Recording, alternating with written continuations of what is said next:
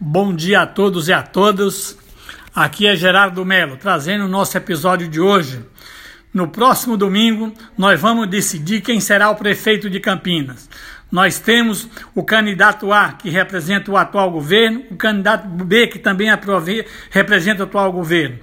Governo esse que destruiu Campina nos últimos oito anos, governo Jonas, que acabou com as políticas públicas, acabou com a saúde, acabou com a educação, desvalorizou os servidores e nunca se preocupou com a população. Portanto, nós que somos socialistas, nós que defendemos uma cidade que possa crescer, desenvolver, gerar emprego, não vemos nenhuma alternativa num desses dois candidatos. Por isso, nossa decisão, enquanto socialista, enquanto petista, é votar 13. Portanto, domingo, não vote em nenhum dos dois a continuidade do governo Jonas. Vote 13, sem medo de ser feliz.